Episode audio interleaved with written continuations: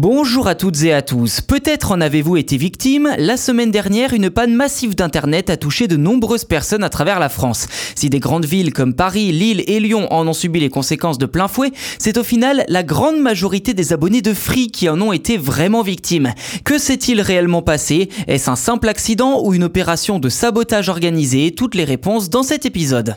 Comme l'a expliqué le secrétaire d'État au numérique Cédric O, on parle ici de coupure de câble. De son côté, l'opérateur Free pointe du doigt des actes de malveillance. Si SFR a également été touché dans une moindre mesure, Bouygues Télécom et Orange, eux, n'ont rien eu à déplorer, étant donné que les deux groupes, je cite, n'utilisent pas les liens concernés par les dysfonctionnements. Concrètement, il semblerait que les câbles sectionnés soient de type longue distance interrégionaux en fibre optique.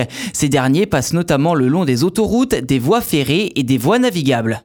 D'après les informations du site Numérama, les couloirs sectionnés l'ont été volontairement en trois points sur la liaison Paris-Lyon, la liaison Paris-Strasbourg et Paris-Lille. Les ruptures de câbles seraient survenues simultanément, enfin presque, je cite, vers 3h20 du matin, 3h40 et 5h20 dans la nuit de mardi à mercredi la semaine dernière. Ces liaisons appelées backbone ou colonne vertébrale d'un réseau internet servent à interconnecter le trafic internet entre différentes zones géographiques grâce à des fibres à très haut débit. D'après Free et les experts du secteur, il ne fait aucun doute qu'il s'agit là d'un acte volontaire, même si aucune explication officielle n'a été donnée pour l'instant. Une enquête est toutefois en cours.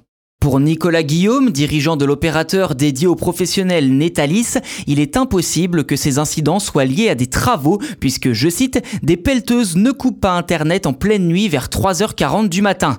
Est-ce qu'il s'agit d'un acte de terrorisme numérique? Peut-être. Il y a eu là un impact majeur car la coordination des attaques sur les câbles a été bien faite par des gens qui inévitablement connaissent le réseau. Fin de citation. Depuis deux ans, plus de 200 antennes relais ont été dégradées, le plus souvent brûlées par des militants anti-5G. A contrario, les actes de malveillance contre les fibres optiques sont beaucoup plus rares.